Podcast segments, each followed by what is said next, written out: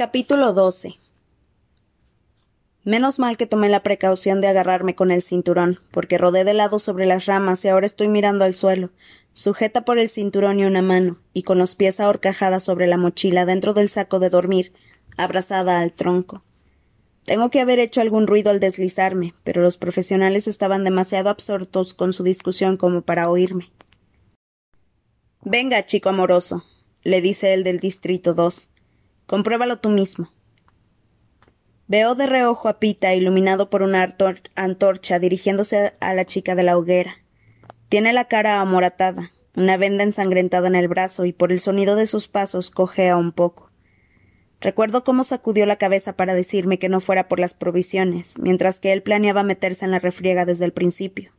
Justo lo contrario de lo que le, había dicho Heinrich. Bueno, puedo soportarlo, Ver tantas cosas juntas resultaba tentador. Sin embargo, esto. esto es distinto. Haberse aliado con esta manada de lobos profesionales para cazarnos a los demás. A nadie del Distrito 12 se le habría ocurrido algo semejante. Lo mires por donde lo mires. Los tributos profesionales son malvados, arrogantes y están mejor alimentados, pero solo porque son los perritos falderos del Capitolio. Todo el mundo los odia profundamente, salvo la gente de su propio distrito. No me imagino lo que estarán diciendo de Pita en casa. Y él tiene el valor de hablarme de vergüenza. Está claro que lo del chico noble del tejado era otro de sus jueguecitos, y va a ser el último. Esta noche desearé que su muerte aparezca en el cielo si no lo mato yo antes. Los tributos profesionales guardan silencio hasta que sale de su alcance, para después hablar en voz baja. ¿Por qué no lo matamos ya y acabamos con esto? Deja que se quede, ¿qué más da? Sabe utilizar el cuchillo. Ah, sí, eso es nuevo. Cuántas cosas interesantes estoy aprendiendo de mi amigo Pita. Además, es nuestra mejor posibilidad para encontrarla. Tardo un momento en darme cuenta de que hablan de mí. ¿Por qué? ¿Crees que la chica se tragó la cursilería romántica? Puede, parecía bastante simplona. Cada vez que la recuerdo dando vueltas con el vestido me dan ganas de vomitar. Ojalá supiéramos cómo consiguió el once. Seguro que el chico amoroso lo sabe. Se callan al oír que vuelve Pita. ¿Estaba muerta? le pregunta el chico del distrito 2. No, pero ahora sí, responde Pita. En ese momento suena el cañonazo. ¿Nos vamos? La manada profesional sale corriendo justo cuando justo cuando despunta el alba y los cantos de los pájaros llenan el aire. Me quedo en mi incómoda postura, con los músculos temblando durante un rato más, y después me coloco de nuevo sobre la rama. Necesito bajar, seguir adelante, pero por un momento me quedo tumbada donde estoy dirigiendo, digiriendo lo que escuché. La chica tontorrona a la que hay que tomarse en serio porque ha conseguido un once, porque sabe usar un arco. Eso Pita lo sabe mejor que nadie. Sin embargo, todavía no se los ha dicho. Está guardándose la información porque sabe qué es lo que lo mantiene con vida. Sigue fingiendo que me ama de cara a la audiencia. ¿Qué le estará pasando por la cabeza? De repente los pájaros se callan y uno lanza una aguda, una aguda llama de advertencia. Una sola nota, como la que Gale y yo oímos cuando capturaron a la chica pelirroja. Un aerodeslizador se materializa sobre la hoguera moribunda y de él bajan unos enormes dientes metálicos. Poco a poco, con cuidado, meten a la chica muerta en el aparato. Después desaparece y los pájaros reanudan su canción. Muévete, susurro para mis adentros. Salgo como puedo del saco de dormir, lo enrollo y lo meto en la mochila. Respiro profundamente. Mientras me ocultaba en la noche el saco y las ramas de sauce, las cámaras no habrían podido obtener una buena imagen de mí, pero sé que deben de estar siguiéndome. En cuanto toque el suelo, tengo garantizado un primer plano. La audiencia habrá estado como loca, sabiendo que estaba en el árbol, que escuché la conversación de los profesionales y que descubrí que Pita está con ellos. La audiencia habrá estado como loca, sabiendo que estaba en el árbol, que escuché la conversación de los profesionales y que descubrí que Pita está con ellos. Hasta que averigüe cómo quiero utilizar la, la información, será mejor que actúe como si estuviera por encima de todo. Nada de perplejidad y obviamente nada de confusión o miedo. No. Tiene que parecer que voy un paso por delante de ellos. Así que salgo del follaje y llego a la zona iluminada por el alba. Me detengo un segundo para que las cámaras puedan captarme. Inclino la cabeza ligeramente a un lado y sonrío con suficiencia. Ya está. A ver si descubren lo que significa. Estoy a punto de marcharme cuando pienso en las trampas. Quizás sea imprudente comprobarlas cuando los otros están tan cerca, pero tengo que hacerlo.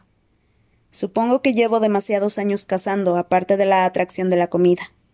La recompensa es un buen conejo. En un segundo limpio y destripo el animal, dejando la cabeza, las patas, el rabo, el pellejo y las entrañas debajo de una pila de hojas. Me encantaría encender un fuego. Comer conejo crudo puede darte tularemia, una lección que aprendí de la, de la peor manera. Entonces me acuerdo de la chica muerta. Corro de vuelta a su campamento y efectivamente las brasas de su hoguera todavía están calientes. Corto el conejo, fabrico un espetón con, ramas y lo pongo sobre las brasas. Ahora me alegro de tener cámaras a mi alrededor, porque quiero que los patrocinadores vean que puedo cazar, que soy una buena apuesta, porque no caeré en las trampas del hambre con tanta facilidad como los demás. Mientras se asa el conejo, machaco parte de una rama quemada y me pongo a camuflar la mochila naranja. El resto lo disimula un poco, aunque me parece que una capa de lodo ayudaría bastante. Por supuesto, para conseguir lodo, necesito agua.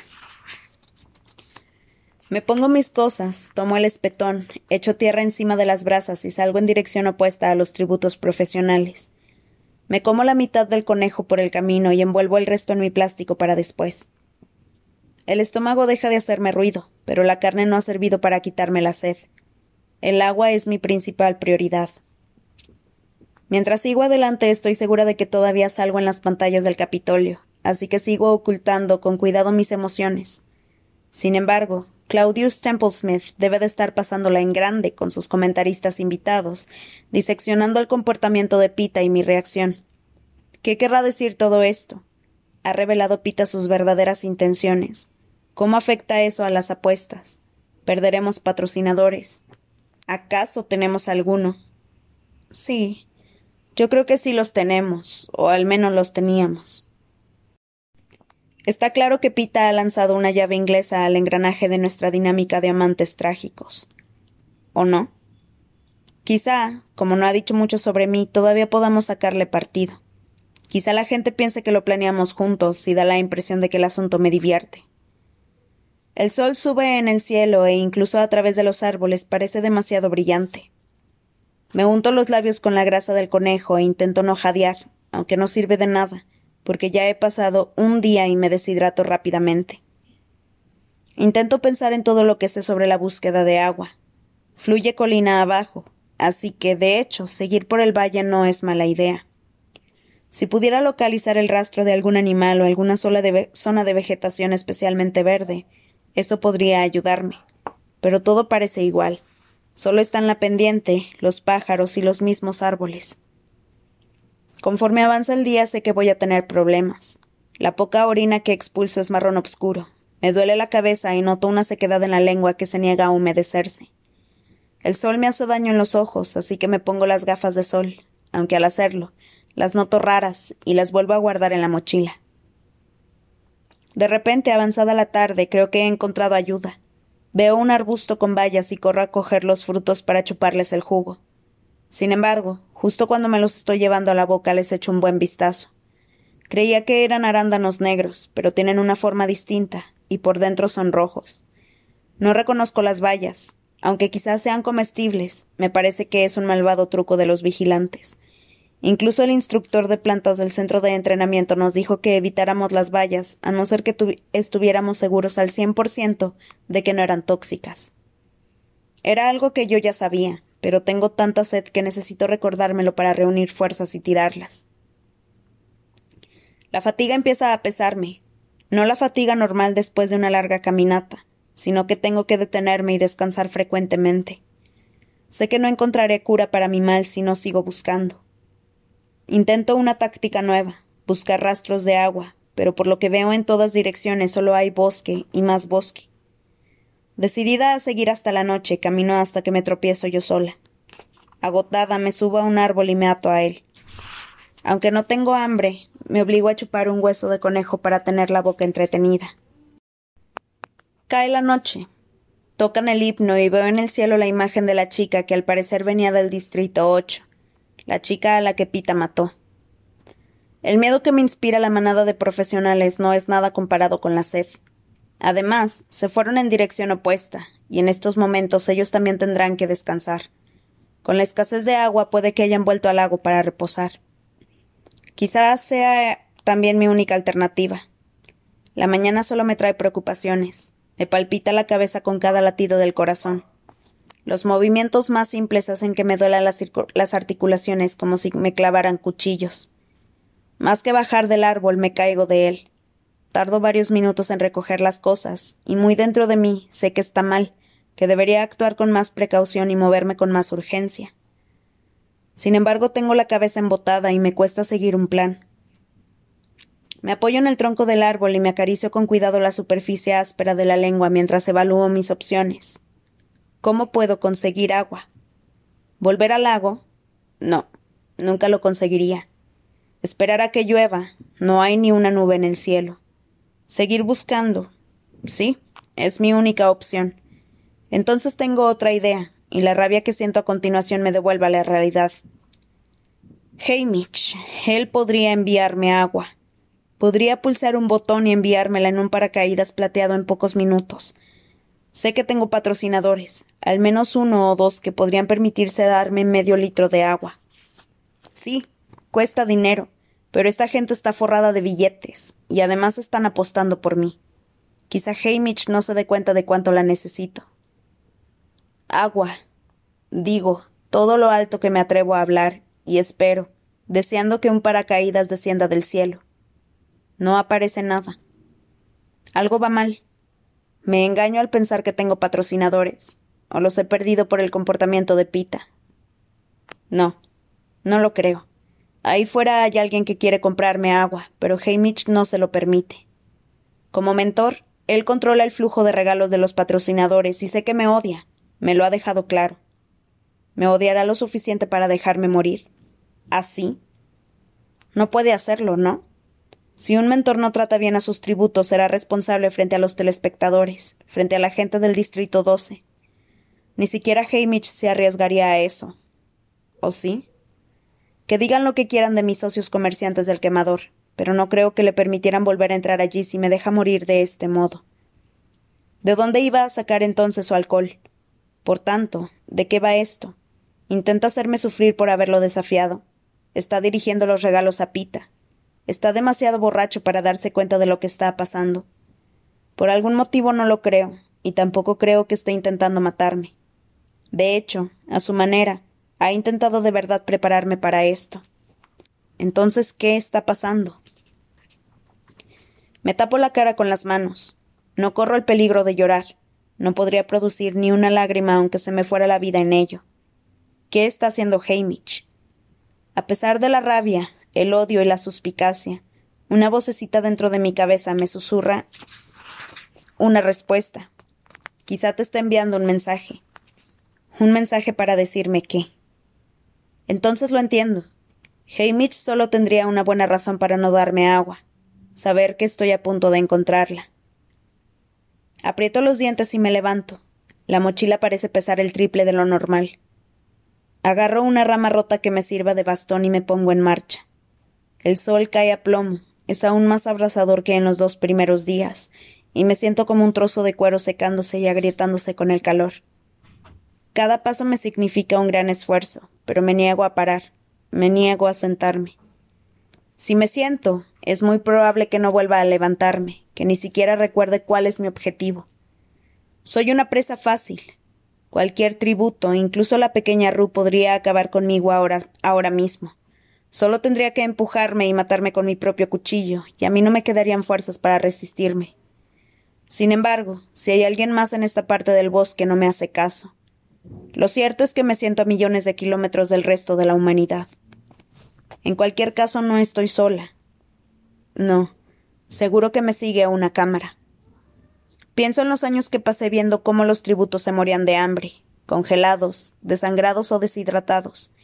A no ser que haya una buena pelea en alguna parte, debo de ser la protagonista. Me acuerdo de Prim. Es probable que no me esté viendo en directo, pero comunicarán las últimas noticias en el colegio durante el descanso para comer, así que intento no parecer tan desesperada. Por ella. Sin embargo, cuando cae la tarde sé que se acerca el final. Me tiemblan las piernas y el corazón me late demasiado deprisa. Se me olvida continuamente qué estoy haciendo. Me tropiezo una y otra vez, y aunque consigo levantarme, cuando por fin se me cae el bastón, me derrumbo por última vez y no me levanto más. Dejo que se me cierren los ojos. Juzgué mal a Hamish. No tenía ninguna intención de ayudarme. No pasa nada. Pienso. Aquí no está tan mal. El aire es menos caluroso, lo que significa que se acerca la noche. Hay un suave aroma dulce que me recuerda a los nenúfares. Acaricio la suave tierra y deslizo las manos fácilmente sobre ella. Es un buen lugar para morir. Dibujo remolinos en la tierra fresca y resbaladiza. Me encanta el barro. Pienso. ¿Cuántas veces he podido seguirle la pista a una presa gracias a esta superficie suave y fácil de leer? También es bueno para las picaduras de abeja. Barro. Barro. Barro. Abro los ojos de golpe y hundo los dedos en la tierra. Es barro. Levanto la nariz y huelo. Son enúfares, plantas acuáticas.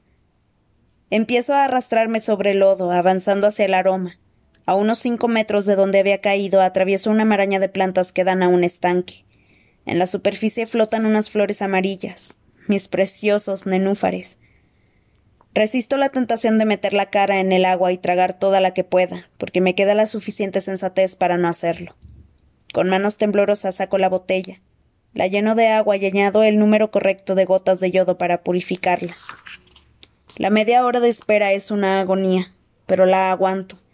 Al menos creo que ha pasado media hora, aunque sin duda es lo máximo que puedo soportar. Ahora, poco a poco, me digo. Doy un trago y me obligo a esperar. Después otro.